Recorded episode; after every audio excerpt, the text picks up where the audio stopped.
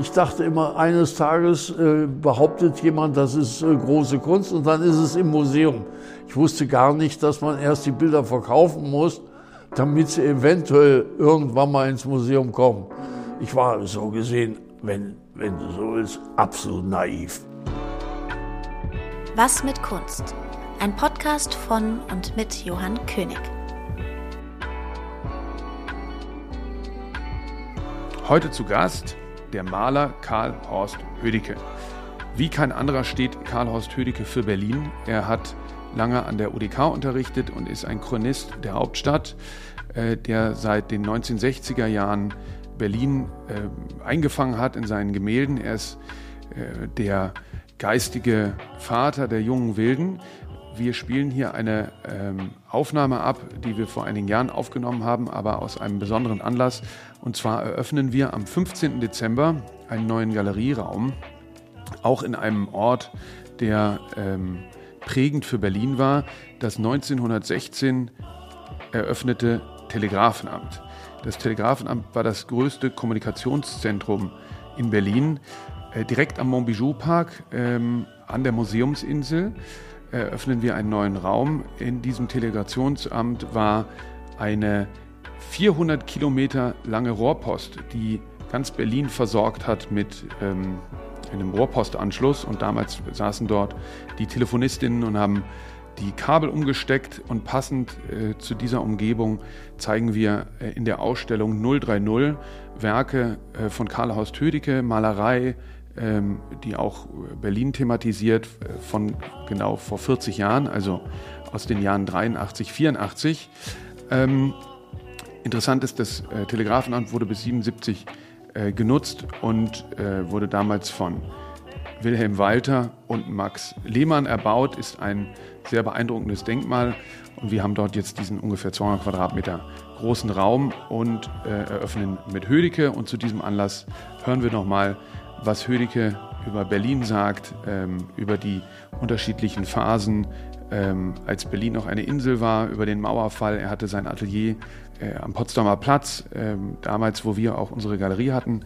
So kam es dann auch später zu der Zusammenarbeit. Also hören wir selbst Karl Horst Hödecke in Was mit Kunst. Lieber Karl Horst, wenn ich jetzt ins Wikipedia schaue, dann steht hier Karl Horst Hödecke, geboren am 21. Februar 38 in Nürnberg, ist ein deutscher Maler. Er gilt, Zitat, als einer der Wegbereiter des deutschen Neoexpressionismus und als einer der wichtigsten Anreger der sogenannten Neuen Wilden, als bedeutender Vertreter der neuen Figuration. Wie findest du so eine Definition? Man kann sich ja nicht gegen wehren. Aber ist was dran oder? Naja, ich meine, es bleibt weit hinter meinem, äh, meiner Aussage zurück. Ich bin hier aus missionarischen Gründen. Das war immer das, was ich behauptet habe. Um was zu predigen? Na, damit hier mal wieder ein bisschen, ich meine, was hat in Berlin an großer Malerei äh, in der Vergangenheit geboten? Außer Adolf von Menzel. Also du bist in Nürnberg geboren? Ja, bin in äh, Bayern, in Oberbayern aufgewachsen und mit 18 äh, nach Berlin gekommen. Und warst da schon am Malen? Nein, nein. Ich habe hier angefangen, äh, Architektur zu studieren, ein Semester an der TU. Ich wollte eigentlich eher so in Richtung Bauingenieur oder sowas, ja, so Stadtplaner vielleicht. War mir nicht ganz klar. Ich habe das ja auch nur ein Semester gemacht und die TU liegt direkt neben der HDK und bin dann irgendwie aus äh, etwas undurchsichtigen Gründen in die HDK gegangen. Also eher durch Zufall dazu gekommen? Nicht wirklich durch Zufall, nein. Ich habe äh, auf dem Bau gearbeitet, um ein Baupraktikum zu machen, das ich brauchte, um Architektur studieren zu können. Und da habe ich festgestellt, äh, ich habe dort mehrere Bauleiter kennengelernt und sowas, habe ich festgestellt, ist nicht mein Ding. Mhm. Und dann bist du äh, in der UDK gelandet und wie ist man dann da zum Studenten geworden? Äh, naja, ich bin dann eben äh, an der, äh, damals hieß sie noch SHFBK, Staatliche Hochschule für Bildende Künste. Also das ist 55 oder was ist das? Nein, 60? das ist 59. 59. 59. Also noch vor Mauerbau. Ja, ja. Ich habe in der Leipziger Straße noch äh, ohne weiteres Bücher kaufen können in einem bedeutenden Buchladen damals. Ja. Ich habe an der HDK damals äh, angefangen, bin aber nach zwei Semestern, nach, nach der Grundlehre, an die Grunewaldstraße gegangen. Das ist die Abteilung Kunstpädagogik. Und damals bekamen die äh, neue Lehrkräfte, unter anderem einen äh, informellen Maler namens Fred Thieler, Ja. der zusammen mit einem, mit einem seiner Bekannten, äh, Mac Zimmermann, ein Surrealist, die kamen auch alle aus äh, Gegend von München. Ich hatte ein Bild, ein Bild zumindest, ein großes, sehr großes Bild von Thieler im Haus der Kunst gesehen. Ich wusste also, wer das war, irgendwo, oder ich bildete mir ein, etwas zu wissen. Das blieb dir, das War mir in Erinnerung, Eindruck ja, ja, ja. Und äh, fand ich schon äh, so, dass ich dachte, das wäre vielleicht ein äh, Lehrer für mich, ja. Und ich habe dann auch bei Thieler studiert. Hast du dich quasi von Thieler ähnlichen Bildern, äh, informellen Arbeiten, die wurden dann sozusagen weniger abstrakt und man erkennt schon Details der Figuration. Wie hast du dich, wie war sozusagen der Abnabelungsprozess von deinem Lehrer? Ja, ja, ja, das äh, genau so wie äh, Sie das gerade schildern, ist es auch passiert. Ich habe einige Bilder gemalt, da würden Sie heute sagen, es sieht aus wie ein Thieler. Ja. Aber ich hatte auch äh, ein paar Kollegen, äh, die äh, versuchten, zum Teil auch in München, äh, das war eine Gruppe, die nannte sich Vision. Die stand so der Gruppe Spur nahe. Ja. Und die waren wieder orientiert mehr an Ascarion und sowas. Und es ging aber eben in jedem Fall darum, doch diese akademische Form des Informell irgendwie zu erweitern Ja. oder, oder zumindest aufzubrechen. Das war ziemlich dogmatisch, um es mal so wurde es zumindest empfunden. Ja. Und insofern äh, habe ich dann auch bei, bei Thieler dann Bilder gemalt, die dann immer mehr ins, Gegen ins Figurative reingingen. Und du hast irgendwie sowas wie deine eigene Farbe erfunden, oder? Ich habe meine Farben dann angefangen selber zu, äh, herzustellen. Äh, ein Glück für mich war, es gab einen neuen Industriebinder, Caparol. Der, das ist ein äh, Zwei-Komponenten-Bilder, den können Sie mit Öl verdünnen oder auch mit Wasser. Und der macht genau das, was ich haben wollte. Und das war aber noch nicht üblich. Oder haben alle das gemacht? Nein, ich hatte mit äh, meiner Maltechnik in, in, äh, schon äh, in der HDK äh, gesprochen und da dieser Maltechniker hatte bereits Proben äh, außen an der im Innenhof angebracht und hat mir bestätigt, dass der Binder eine hervorragende Qualität hat, um es mal so zu sagen. Ja. Und äh, das ist als neuartiger Binder äh, durchaus Qualitäten hat. Und damit habe ich dann gearbeitet. Und das he- heißt, ich konnte viel größere Mengen Farbe mir besorgen. Es kam nicht mehr aus einer Tube, sondern ich hatte Töpfe. Äh, ich habe mir in den ganz normalen Farbgeschäften, gab es zum Beispiel in der Grunewaldstraße, die ich glaube, den gibt es immer noch, Farbenbraune. Da waren Pigmente, die waren in so Abteilungen, so in Regalen, da mit der Schippe äh, ein Pfund äh, Chromoxydgrün Ja. oder zwei Kilo Ocker. Ja. Und die wurden dann mit diesem Binder äh, angerührt. Und ich hatte eine Farbe, mit der ich endlich mal was anfangen konnte. ja. Und war das Malen eigentlich teuer? Ja, ja. Ich kann mich erinnern, äh, bevor ich die- diese wunderbare Farbe entwickelt habe, habe ich für 200 Deutschmark, das war damals für mich ein Vermögen, Ja. Ölfarbe eingekauft. Die habe ich dann in ein, auf einem Bild verbraten. auf einem Bild. Das muss dann sitzen. Da kann man nichts falsch machen. Das Bild war weitgehend schwarz. Aber das heißt, es war auch einfach effektiv, es war auch günstiger, effektiver und günstiger, diese Farbe selber zu Sie machen. war in jedem Fall günstiger und Ja. sie war, tat auch vor allen Dingen das, was ich wollte. Ja, Äh, Also es gab nicht mehr dieses zehn Kleister oder sowas. ja. Und daher kommt wahrscheinlich, wenn wir zurückgucken auf die Definition hier, man sieht ja die Geschwindigkeit auch ein bisschen ähm, äh, der Zeit vielleicht auch. Völlig richtig. Äh, Ein wichtiger äh, Erkenntnis für mich war, in der Ölmalerei den längsten Strich, den ich gefunden habe, war bei Edward Munk im Holstentor. Und zwar zwischen den beiden Türmen im Holstentor war ein etwa 30 Zentimeter langer Pinselstrich.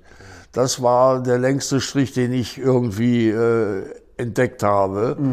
Und äh, ich konnte dann aber äh, Pinselstriche machen, die fast einen halben Meter lang waren. Ja.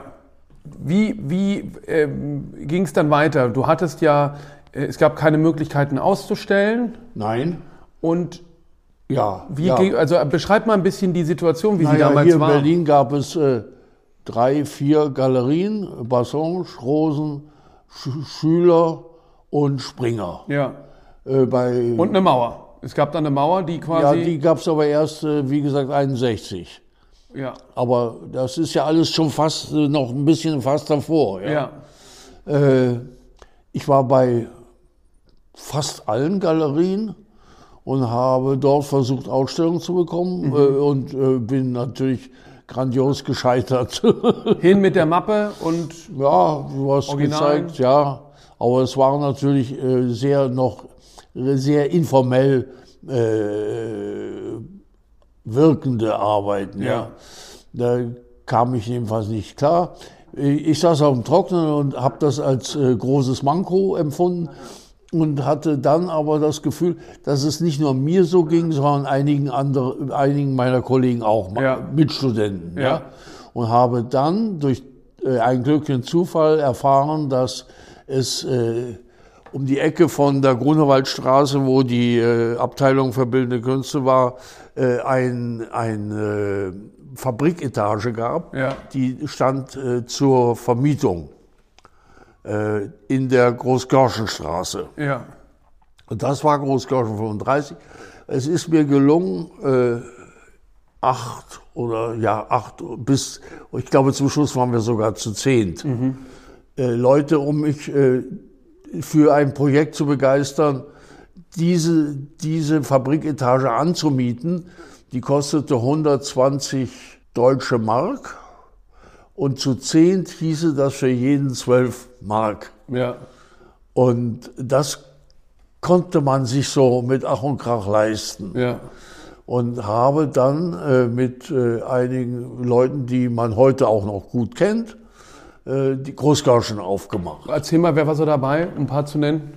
Äh, da war äh, aus der Hochschule war Patrick dabei, Wolfgang Patrick, äh, dann mein damals schon, wir kannten uns schon, äh, Markus Lüppertz. Ja. Lambert Maria Wintersberger, der leider nicht mehr lebt. Und sonst Nur Männer. Nur Männer. Nur Männer, ja. ja. Wurde auch schon mal darauf hingewiesen. Ja, ja, ja. Na, na, frag nur. Und, und dann habt ihr das gemietet Gemietet und. und äh, habt ihr euch auch einen gesucht, der so der Sprecher ist? Oder? Nein, das war äh, sehr pragmatisch. Also jeder hatte das Recht, äh, eine Ausstellung dort zu machen. Ja. Und zwar, weil wir zehn Leute waren. Äh, Das Jahr hat zehn Monate, zwei Monate äh, Sommerpause. Ja. Also jeder kriegte für einen Monat äh, Ding und äh, war auch selber verantwortlich, saß selber und das Ganze war immer ein, ein ganz persönliches Ding. Es kam halt dann, da, wer, wer macht die Eröffnung und äh, komischerweise, obwohl ich eigentlich mit meinem Referendar, Referendardienst zu tun hatte, blieb das Ding an mir hängen. Äh, ich habe es immer gesagt, kriegt nur ein bisschen lange Zähne. Klar, weil du ja auch die Idee hattest, angefangen hast, dann bleibst du an einem hängen. Also habe ich auch die Eröffnungsausstellung gemacht. Und du warst aber noch quasi auf dem Weg ins Lehramt, Lehrer zu werden. Ja, ja. Äh, Patrick war auch äh, Lehramtskandidat. Ja. Ja. Also es kam weitgehend aus der äh, Grunewaldstraße. Es waren fast alles freie- freie Kunsterzieher. Und nicht freie Kunst. Äh, Lüpertz war freier Künstler. Der kam ja aus München-Gladbach. ja, das gab es Der- keine freie Kunst. Der war aus ähnlichen Gründen hier wie wir alle, nämlich um der Bundeswehr zu entgehen. Nach Berlin gekommen. Ja. ja. Hier in Berlin gab es keine, keine Besatzer, also Ja. doch, aber ja, dadurch keine, keine Bundeswehr. Und äh, was auch ganz entscheidend war, wie ich ja schon sagte, die Großgauschen, das waren 120 Quadratmeter für 120 Deutschmark. Das war schon noch sehr günstig. Ja. Insofern konnte man hier äh, noch sehr gut Wohnraum bekommen und Atelierraum. Das war in Berlin besser als überall woanders. Ja. Das war auch die Attraktion, die Berlin hatte. Also günstige Mieten, günstige Atelierflächen und keine Bundeswehr. Ja. Das heißt, so ein Modell der Selbsthilfegalerie, das gab es vorher gar nicht. Nicht, äh, also ich hatte über das Problem als abstraktes Problem nie nachgedacht, sondern ich merkte nur, es bleibt mir ja gar nichts anderes übrig. Ja? Und das Glück in die selber in die Hand ne- zu nehmen. Ja. Ja. Und äh, das haben wir dann auch gemacht. Es war ja, wenn Sie so wollen, finanziell absolutes Fiasko, weil es, es hat sich ja dadurch nichts verändert. Wir haben ja alle nichts verkauft. Im Gar nichts. Ja, mein, mein Lehrer hat äh, eine Arbeit von mir erworben. Ja. Ja.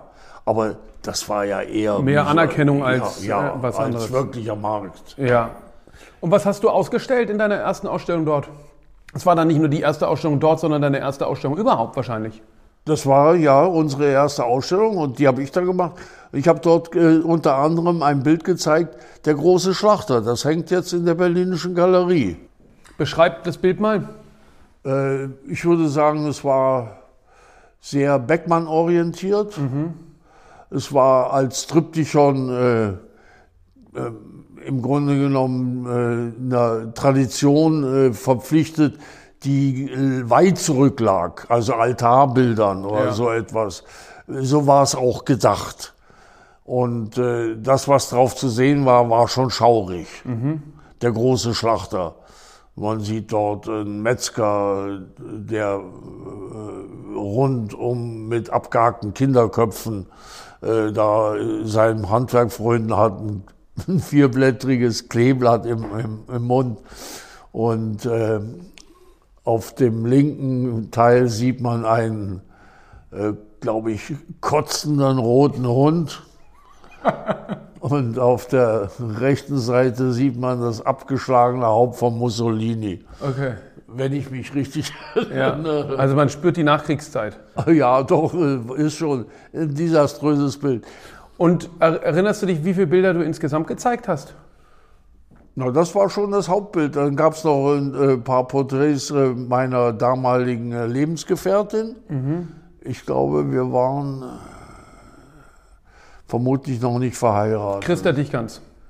Ja. Ja. Ja, ja, auch eine relativ, wie ich finde, äh, großartige Malerin. Absolut. Und würdest du sagen, du warst schon in dem, du hattest deinen deinen Werkmittelpunkt oder du warst sozusagen schon äh, ähm, angekommen bei dem, was du machen wolltest? Oder warst du noch in der Findungsphase? Naja, das äh, habe ich so nicht empfunden, sondern das war natürlich ein Werden und äh, Verwerfen. Es war ein Prozess. Ich meinte jetzt eher so rückblickend. Ja, rückblickend, mm, ja, ich empfinde mich ja nicht als statisch. Ich empfinde mich schon als äh, ein, ein, Vorgang. Und insofern kann ich das eigentlich gar nicht, das hat sich, da hat sich von, in meiner Haltung nicht viel geändert. Also es war der Versuch, äh, meiner Wahrnehmung irgendwo näher zu kommen. Und Malerei war halt das Mittel, mit dem ich das versucht habe. Und äh, ich sehe es auch heute noch als das Wesentliche. Das ist der Kern meiner Arbeit. Ja. Äh, Und deswegen eben auch vermutlich figurativ. Ja, nicht so sehr im, im Abstrakten. Ich habe sehr schnell gemerkt, dass äh, weitgehend die abstrakte Malerei, wenn man näher hinguckt, doch irgendwie religiös eingefärbt ist, nämlich äh, aufgrund dieses äh, Spruchs, du sollst dir kein Bildnis machen, ja. Äh, wo ich dann dachte, ja, aber in der Renaissance sehen wir ganz deutlich, macht das Abendland den entscheidenden Schritt und sagt, natürlich machen wir uns ein Bildnis, zwar nicht vom Schöpfer, aber von seiner Schöpfung. Und das würde ich ja bis heute das ist schon das, was ich akzeptieren kann. Ja. Und du hast auch immer eigentlich das gemalt, was du gesehen hast, ne? Den Weit, äh, ich habe immer gesagt, ich mal das, was vor der Nase. Weil das ist ja das, was ich nicht kenne, das will ich ja begreifen. Ja. Und damit natürlich auch Berlin. Du hast einfach sehr viel ja, Berlin. Klar, natürlich. Wenn ich wahrscheinlich, wenn ich in der Arktis gelebt hätte. Wären es lauter abstrakt aussehende Eisschollen gewesen. Ja. ja. Ob die dann noch als gegenständlich zu erkennen äh, wären, ja, ist die nächste Frage. Das ist eine andere Frage, aber ich hätte es schon hingekriegt. Und dann gab es aber irgendwann Ärger. Ihr habt euch irgendwann überworfen, die, die zehn Männer der Großgörschen. Das kann man so eigentlich nicht sagen, sondern äh, es ging dann darum, nach einem Jahr äh, wurde eine Accrocharge geplant. Ja. Und äh, wie ich schon sagte, ich war im Referendariat, habe dort eine Arbeit aufgehängt. Das war eine Fensterglasscheibe, die war von der einen wie von der anderen Seite bemalt und beklebt. Ja. Und äh, als ich dann äh, äh, nochmal dahin kam, hatte, hatte irgendjemand es geschafft, das Ding abzuhängen. Aus der schon eröffneten Ausstellung? Ja, aus dieser Ausstellung, die ja noch nicht eröffnet war. Okay. Aber es wurde ja, jeder brachte da seine Sachen ja. hin.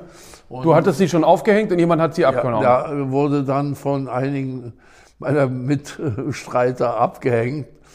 Aus welchen unerfindlichen Gründen. Jedenfalls gab es dadurch natürlich Zoff. Und hast du verstanden, warum? Es wurde, ja, man hielt es, man hat sich rausgeredet und dachte, äh, ich hätte, wollte sie verarschen oder sowas. Warum? Weil quasi äh, auf Glas Weil es nicht auf Leinwand Weil es nicht eine Leinwand war, ja. Äh, weil es nicht auf Leinwand war und nicht mit Öl gemalt. Was war, und war, was, was war dargestellt? Da ist äh, unter anderem das Wesen, da, daher kommt auch der Titel, das heißt die Krone des Geschmacks.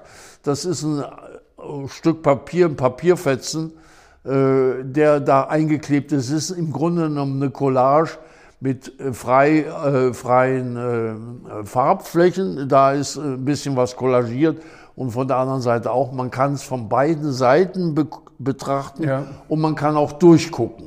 Aber war es denn ein Kommentar? War es eine Provokation von dir an die anderen? Nein, nein, nein. Das war schlichtweg das, was ich äh, zu der Zeit für das, äh, für die Krone des Geschmacks, für das Bestmögliche, was ich tun konnte.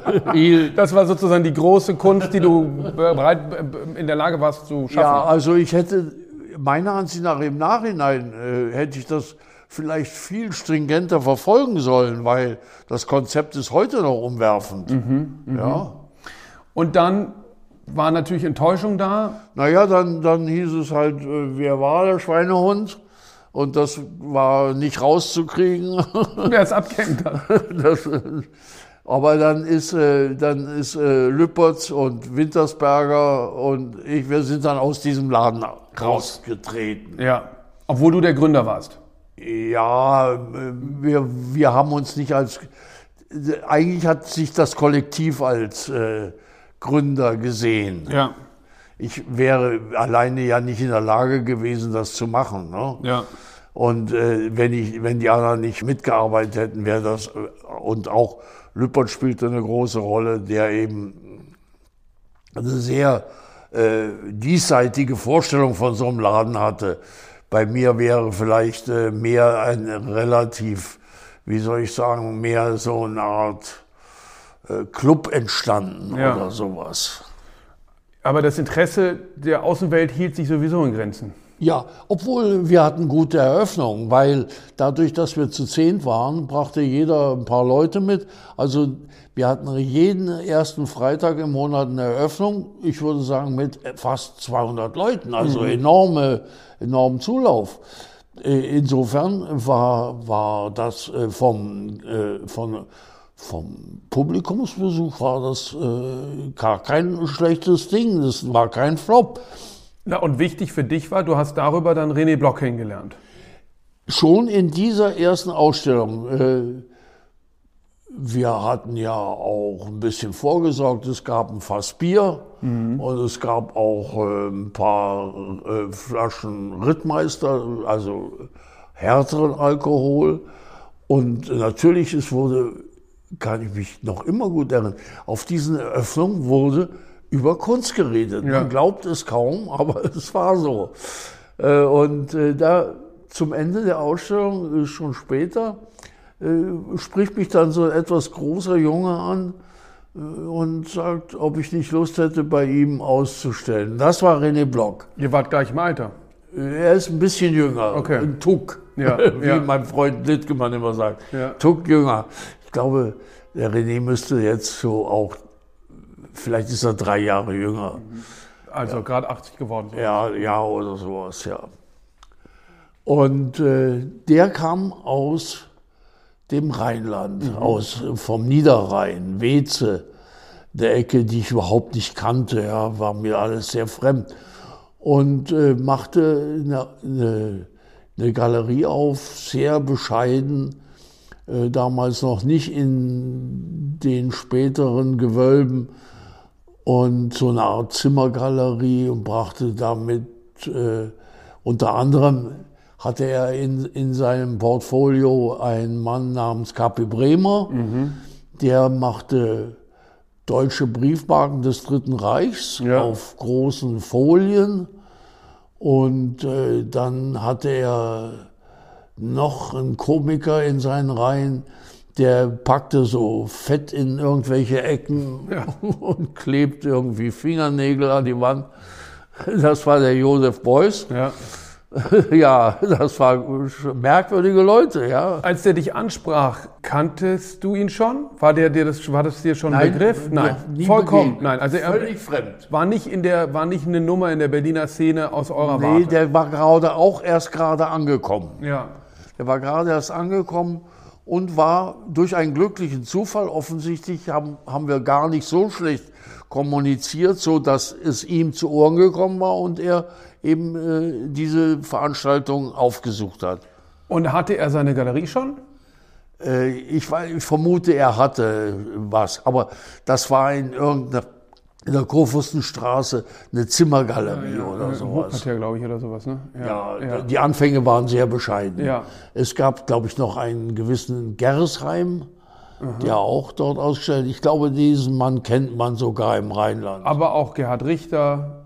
ja, ja, das war das natürlich, das sein, sein äh, Haupt äh, waren äh, kapitalistischer Realisten. Realismus, ja, ja. Das war Richter, Polke, Luke. Und Kuttner. Der war damals schon nicht mehr dabei. Okay, weil den hat er auch mal ausgestellt, in der Gruppenausstellung Ja, zumindest. aber äh, in Berlin war Kuttner meiner Ansicht nach schon nicht mehr vertreten. Okay. Das muss also eine Sezession gewesen sein, die vorher stattgefunden hat. Und erzähl mal, wie sah das damals aus? Also ähm, konntet ihr von eurer Kunst leben? Nein, nein, nein. Ich ging auf die Post. Ja. Ich habe als Postfacharbeiter dort gearbeitet. Äh, Ich kann mich erinnern, mein erster Stundenlohn war 1,49. Äh, Spätschicht gab es äh, 25 Prozent mehr und feiertags nochmal 25 Prozent. Also Osternacht war am besten. Und man musste, du musstest ständig arbeiten, um dir die Nein, ich habe so drei Tage in der Woche auf der Post gearbeitet, Ja. weil ich immer sagte, vier Tage will ich malen. Also nicht vier Tage Post gehen und drei Tage malen, sondern vier Tage malen und drei Tage auf die Post gehen. Eng. Ja. Weil das Malen hast du nicht als Arbeit empfunden. Na, das war mein Leben. Ja. Aber du musstest dir das Leben finanzieren über was anderes als mit Ja, der Kunst. ja, ja, ja. Es war mit der Kunst war gar nichts zu verdienen. Und das war bei euch allen so.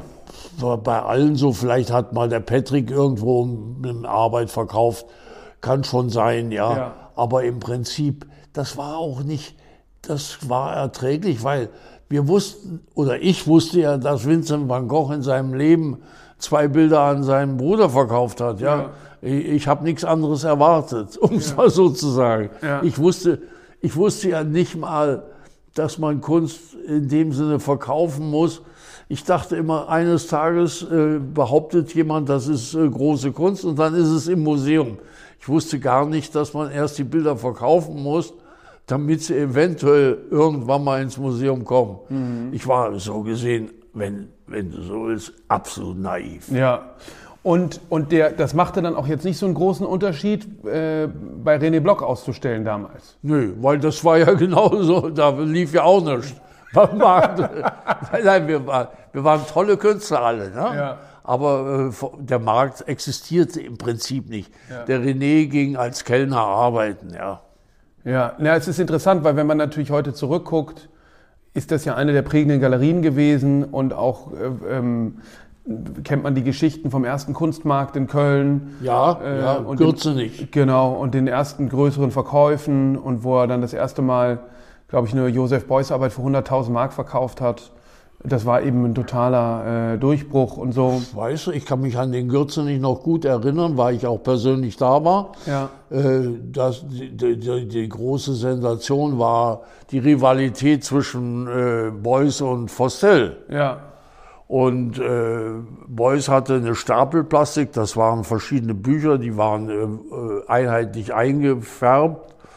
Ich glaube, die sind sogar verkauft worden, aber ich vermute so für 2400 Deutschmark oder Ja. sowas.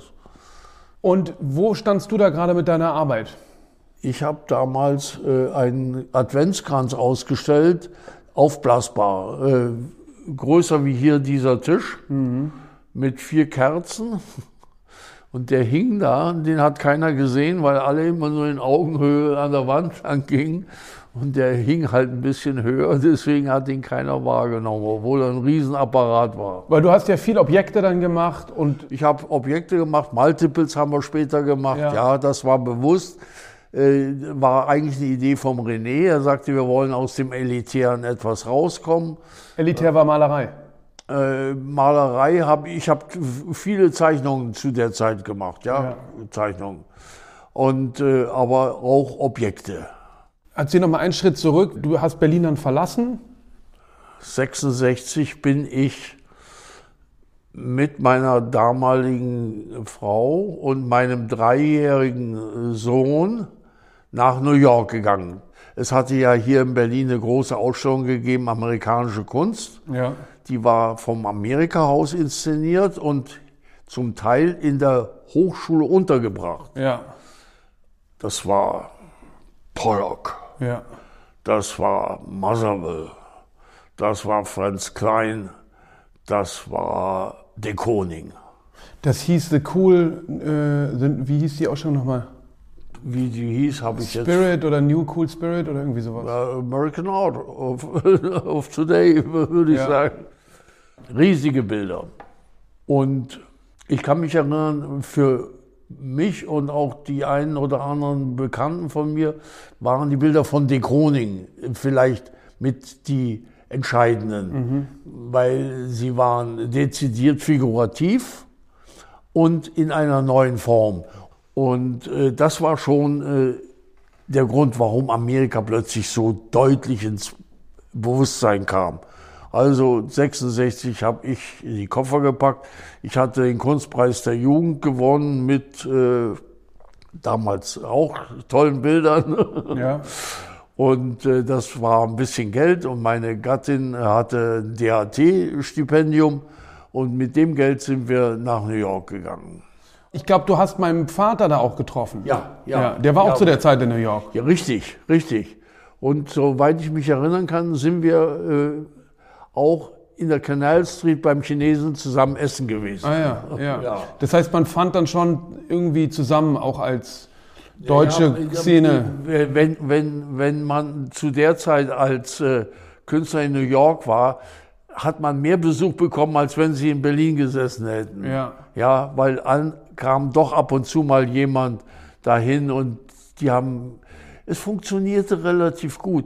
Ich hatte eine einzige Bezugsperson in New York, als ich dort ankam. Und das war eine gewisse ältere Dame namens Lil Picard.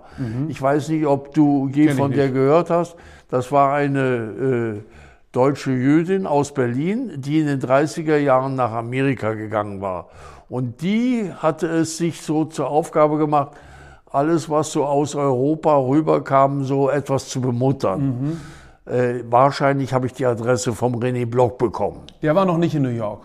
Nein, der war noch nicht in New Der ist York. ja auch später nach der New York hat später seine Galerie am West Broadway aufgemacht, ja. Und diese Lil Picard äh, war so eine Art, ja, wenn man heute will, so eine Art Elsa Maxwell für bildende Kunst. Sie war selber bildende Künstlerin. Ja. Und die hat mich äh, auf aufmerksam gemacht, wo Eröffnungen waren oder sowas. Der habe ich am Anfang sehr viel zu verdanken gehabt. Weil du hast ja dann auch eine Ausstellung gehabt bei Anina Nossé. Äh, ja, das ist alles später. Das ist alles später. Das okay. ist alles später. Das ist alles später. Äh, ja, Nina, das ist, glaube ich, erst 80er Jahre. okay. Ja, die Klar, die hat ja erst in den 80ern angefangen. Äh, und zwar äh, spricht mich Anina Nosey an in äh, New Spirit in Painting in London. Und äh, ich habe in London äh, ein, ein großes Bild ausgestellt im Gegenlicht und sie kam und fragte mich, ob ich nicht Lust hätte, bei ihr in New York auszustellen. Ja. Ich habe bei ihr zwei oder gar dreimal ausgestellt. Und in der, in der New Spirit of Painting warst du dabei und das war natürlich eine große Auszeichnung, oder? Ja, nun, äh, wenn man, wenn ich, wenn ich nicht falsch informiert bin, die Initiative kam von einem äh, Mann namens Christos Joachimides. Ja. Das war ein guter Freund von uns, der sich für unsere Kunst auch interessierte, der aber aus dem Journalistischen, soweit ich weiß, kam. Und der suchte natürlich irgendwo ein Betätigungsfeld und hat, glaube ich, durch Zufall Leute wie Nix Herotos kennengelernt, der damals die Eastside Galerie in London führte. Und diese Kombination hat äh, zu diesen wunderbaren Ausstellungen wie New Spirit in Painting und äh, Zeitgeist geführt. Ja, ja, Und das waren die ersten wirklich großen Ausstellungen in meiner Generation. ja. Und Anina Nossé hat dich dort kennengelernt, eingeladen und das war ja damals, ich meine, die hat, war die Galerie von äh, Basquiat, äh, der aber erst nach dir dort ausgestellt hat. Nein, Basquiat kommt erst später. Ja, Ich vermute, Basquiat ist eine Reaktion auf die wilde deutsche Malerei. Man suchte, ich bin ziemlich sicher, man suchte eine amerikanische Position, die etwas Ähnliches äh, darstellte. Also äh, als ich bei Anina ausgestellt habe, gab es Basquiat noch nicht.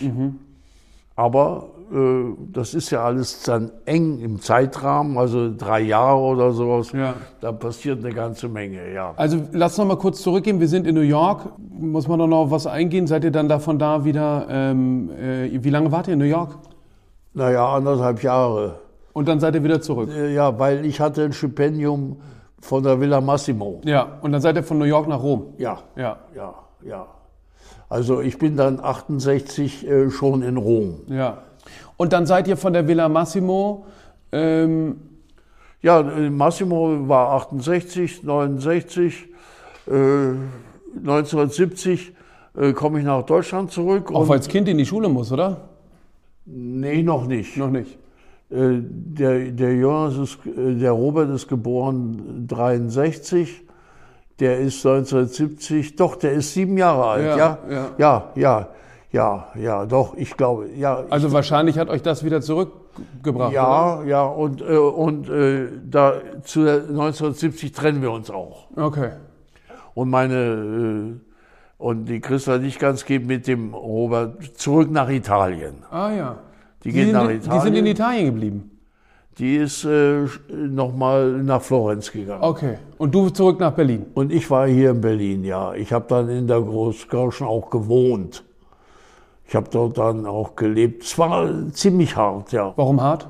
ja Keine Kohle. keine Kohle, ja. Ja. Armer Künstler. Und hast in der, im Atelier gelebt und gearbeitet. Ja, ja. Und womit hast du dich finanziert?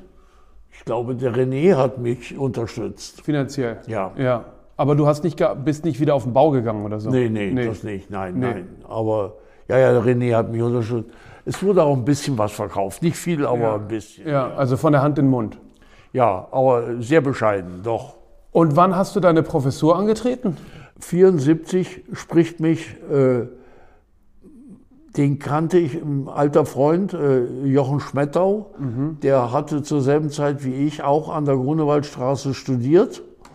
Und der war bereits Prof und äh, hier an der HDK und der sagte, ich soll mich bewerben. Ich sagte, naja, die, ja, sagte, mach das mal ruhig. Okay, da habe ich mich äh, dahin begeben und habe dort ein Vorstellungsgespräch gehalten. Und in der Tat, ich bin äh, 1975 war ich dann Prof. Ja. Ja. Und das war die Rettung auch? Das war natürlich ein neuer, neuer Status. Ja. ja, ich konnte plötzlich äh, nicht nur mein Bier bezahlen, sondern auch noch eine Miete. Ja. Und dann fing es an, dass du ja richtig wie so eine Art die, die, die junge wilde Schule auch ein bisschen formiert hast als Antwort. Ja, da, da äh, kann ich mal kurz schildern. 1974 herrscht in Berlin an der Hochschule ein ganz eigenartiges Klima. Es sind Nachwirkungen von 68 und zwar äh, leider nicht die schönsten Nachwirkungen, sondern äh, die bildende Kunst wird diffamiert als kapitalistisch, mhm. die bildende Kunst wird als reaktionär dargestellt und ganz viele der Studenten äh, glauben den Schwachsinn auch. Mhm. Äh, das heißt, es gibt Studentenvertreter, die gehen da in Asta, die haben Aktenordner unterm Arm und sowas. Und äh, ich, ich sage, was sucht ihr denn hier, wenn ihr Aktenordner tragen wollt, dann braucht ihr ja nicht Kunst studieren. Ja? und äh, ich, ich muss sagen, ich glaube, ich war richtig erbost. Ja. Und äh, ich habe dann dafür gesorgt, dass bei mir gemalt wurde. Ja. Ich habe auch Studenten genommen, die sich durch Malerei äh, bei mir vorgestellt haben ja. und nicht durch revolutionäre Ideen. Nein, Aber da gab es auch andere Strömungen an der Hochschule. Ja, ja. Es war, wie gesagt, zwar sehr gegen das Bild. Ja. Und äh, ich hielt das für äh, nicht äh, akzeptabel. Ja. Ich sagte, das Einzige, was wir von der Menschheit kennen, das Älteste, was wir von der Menschheit kennen, sind Bilder. Ja. Nicht mal nicht mal Texte, ja. nicht mal irgendwelche, sondern es sind Bilder. Ja. Und äh, ich glaube, das ist äh, essentiell für unser, unser Sein. Ich habe Malerei immer als äh, extrem wichtig für, für, für das ja, für, für unser Sein als Mensch empfunden. Also einmal habe ich verstanden, klar, es sollte gemalt werden, ähm, zumindest bei dir in der Klasse. Aber dieser, diesen Begriff der jungen Wilden, wo kommt der denn her überhaupt? Weil diese Leute, also äh, Salome, Fetting, Middendorf und die, haben dann nach dem Vorbild der Großgörschen eine Selbsthilfegalerie am Moritzplatz gemacht. Ja. Und da ist dieser Begriff aufgetaucht, der ja auch naheliegend ist. Er kommt von den Hofs. Ne? Ja. Es ist also ein uralter Begriff, der nun, wie auch immer, mehr oder weniger passt schon. Ja, ja. Und, und sind ja extrem finanziell erfolgreich. Extrem erfolgreich. Ja. Sowas kannte man ja in der Form eigentlich noch gar richtig, nicht, oder? Richtig. Und das hat natürlich verschiedene Gründe. A, äh, die äh, Galerieszene war voll mit äh, monochromer Malerei. Ja, Zero ja. und all das. Und das hatten sie längst alles verkauft. Mhm. Und es gab keine neuen Impulse. Da kamen die wie die Faust aufs Auge. Mhm. Und hatte natürlich auch in, in Nordamerika sehr großen richtig. Erfolg. Ne? Ja, ja, ja. Das, das war New Spirit in Painting. Ja, aber das ging ja so ein bisschen an dir vorbei. Woran lag das, meinst du? Na, das liegt im Gegenteil. Ich habe ja die, die, Jungs im Grunde genommen äh, auch äh, gepusht, um ein Gegengewicht gegen äh, eine äh, gewisse Kunstmafia, die im Rheinland äh, sich äh, breit machte, ein Gegengewicht aufzubauen. Man darf ja nicht vergessen, äh, alles in, um die Galerie Werner hat nur die Werner-Truppe protegiert ja. und möglichst alles andere an die, in die Seite gedrückt. Ja. Insofern war das eine Art der Selbstrettung, ja, mhm. etwas dagegen aufzubauen. Und das hat äh, gut funktioniert und das hat sozusagen für dich genauso ja, gut funktioniert für mich, wie für die? Naja, nun, äh, alle haben dann immer von mir als dem Vater der, der Wilden gesprochen, ja. ja.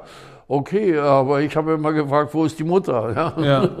ja. Wir wissen es heute noch nicht. Ja. Aber zumindest hat die Tendenz äh, Fuß gefasst. Wir haben die Mülheimer Freiheit und alles das sehe ich ohne die äh, Versuche, die, äh, die hier in Berlin gestartet wurden durch mich und durch Lüpertz und so, wäre das alles nicht passiert, meiner mhm. Ansicht nach. Und sag mal, also äh, ich will das gar nicht problematisieren, aber ich finde das schon interessant. Frauen, äh, die malten und da irgendwie sich mit aufhielten, das gab es gar nicht. Ja, meine jetzige Gattin hat äh, am Tempelhofer Ufer, da hatte ein, äh, ein Sammler von mir ein, ein Anwesen Ja. und dort hat sie gezeigt drei Malerinnen. Das war äh, Gabi Thieler, das war Frau, äh, na, wie hieß sie?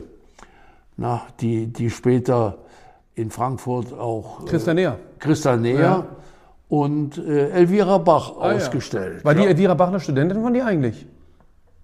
Die waren, die waren an der Hochschule, aber war nicht, Nicht bei dir, studiert. okay, Die, ja. Aber wie gesagt, die Christa Neher war auch nicht bei mir, aber sind beide extrem beeinflusst worden. Ja. Durch, nicht nur durch mich, auch durch meine äh, Studenten, ja. Die Szene Die sozusagen. plötzlich hatten die einen Pinsel in der Hand. Klar. Die äh, gute Elvira Bach hat äh, auf Xerox irgendwie rumgemehrt. Ja. Die waren, äh, ich glaube, ja, plötzlich konnten, haben sie auch einen Pinsel in die Hand genommen und ich glaube, es hat ihnen allen sehr gut getan. Und habt ihr denn euch in Berlin abgeschnitten gefühlt? Naja, ja gut, äh, die Tatsache, dass hier nicht viel finanziell lief, Ja. war natürlich nicht so das äh, Gelbe vom Ei. Auf der anderen Seite, äh, man darf nicht vergessen, die Atmosphäre hier in der Stadt war gar nicht so unangenehm. Ja, es war eine Großstadt, es war überschaubar, West-Berlin war überschaubar und äh, hatte ein hervorragendes äh, gesellschaftliches Leben. Also man kannte sich, ja. Also ich kannte bestimmt fast alle Maler, die hier überhaupt je einen Pinsel in der Hand hatten. Ja. Interessant ist ja, ähm, ich bin ja deiner Arbeit näher gekommen und zwar meine Galerie, die äh, zweite große Galerie sozusagen oder die erste große Galerie, die ich aufgemacht habe, war in der Dessauer Straße. Ähm, äh, Das ist im Schatten des Potsdamer Platzes. Da hattest du 20 Jahre dein Atelier, oder? Ja, ich habe äh, das Atelier in der, Groß, in der Dessauer Straße habe ich 1975 bezogen. Und ich erinnere mich noch, ich habe immer Briefe, Briefe in den Briefkasten geworfen, ob man nicht mal was machen könne. Aber du hattest, warst, lebtest schon hier und warst Da war gar nicht ich, mehr. war ich vermutlich schon dort nicht mehr zu Hause, Ja. sondern hier. Genau. und habe den Briefkasten nicht mehr. Ich glaube, unsere Connections hat äh, der Plutarski, Ja, der Vermieter. der hat ja, das vermittelt. Genau, Ne? ja. Und ähm, was ich nochmal ganz interessant finde, ist, ähm, weil ich das so spannend finde, auch, weil ich habe ja lange da die Galerie auch gehabt, für meine Verhältnisse zumindest, und ihr habt sie ja immer noch, da haben wir unsere erste Ausstellung auch gehabt. Du hast ja, äh, man sieht es auf den Bildern, es ist das äh, Hansa-Studio drauf, wo David Bowie seine erste äh, Ja. Platte gemacht hat. Man sieht den, den du sprichst von, von äh, Gobi, der Wüste Gobi. Ja, das ja. ist dein Synonym für den äh, Potsdamer Platz. Ja, das ist die Brache vom, äh, vom Atelier, also von der Dessauer Straße 6, 7, äh, wo deine Halle auch unten steht, bis zum Weinhaus Hut. ja, Das war alles frei. ja. Das war wirklich, das war eine Grobi, ja. Aber das Gebäude, in dem du dein Atelier hattest, stand ja auch vollkommen frei.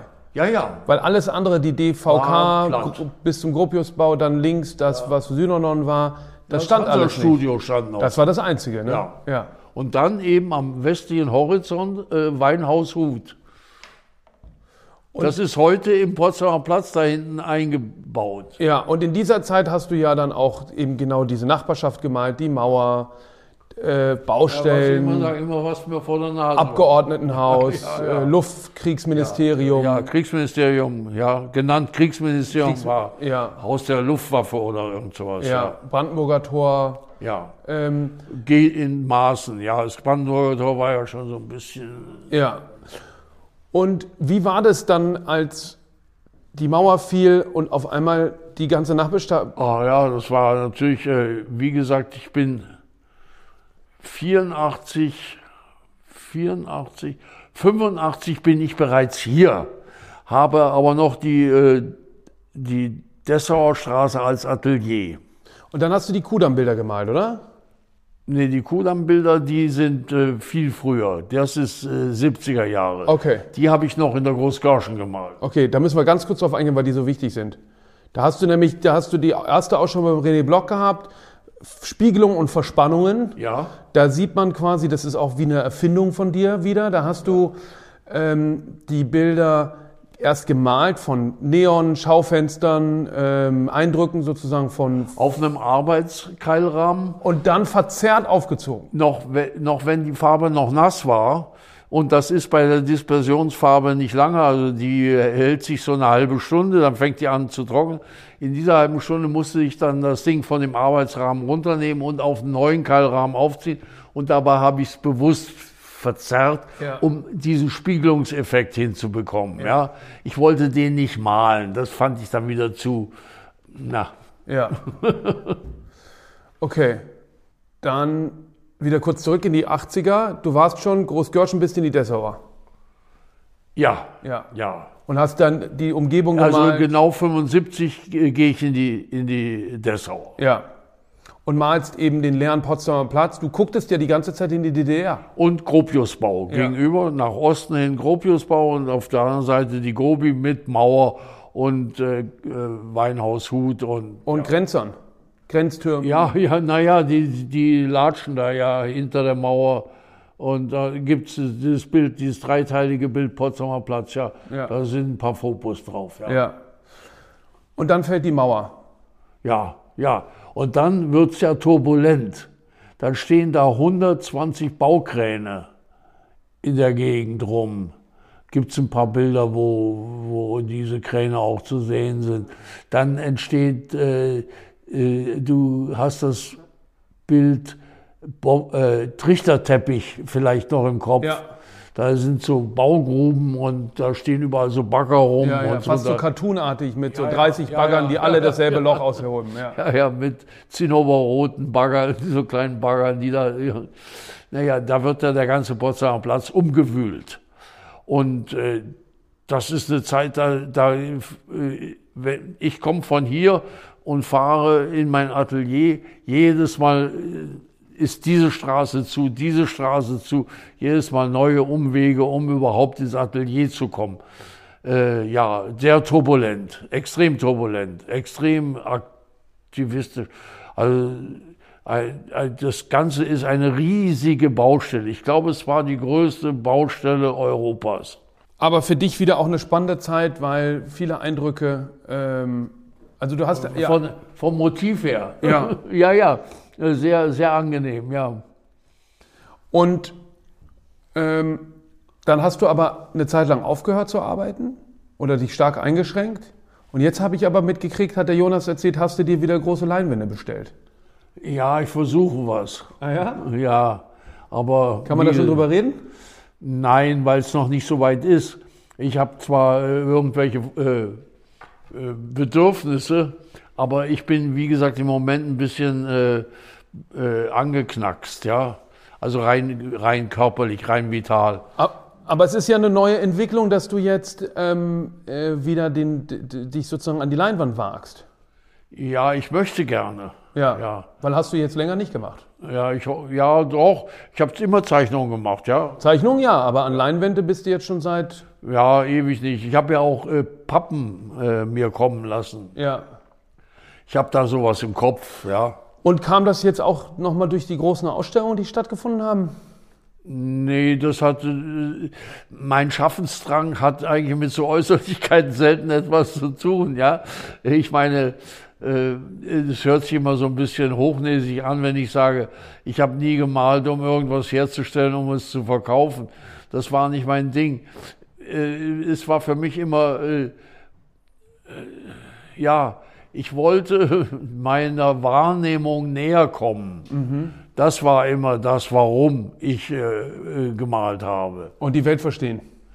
Naja, ja, mich, mich und die Welt zu verstehen. Mhm. Ja, also nun, äh, ich vermute, deswegen, äh, wir, wir, wir haben ja alle gemalt, als wir Kinder waren. Ja. Ich vermute, dass äh, äh, das der eigentliche Grund ist, warum gemalt wird um, um unserer Umwelt näher zu kommen.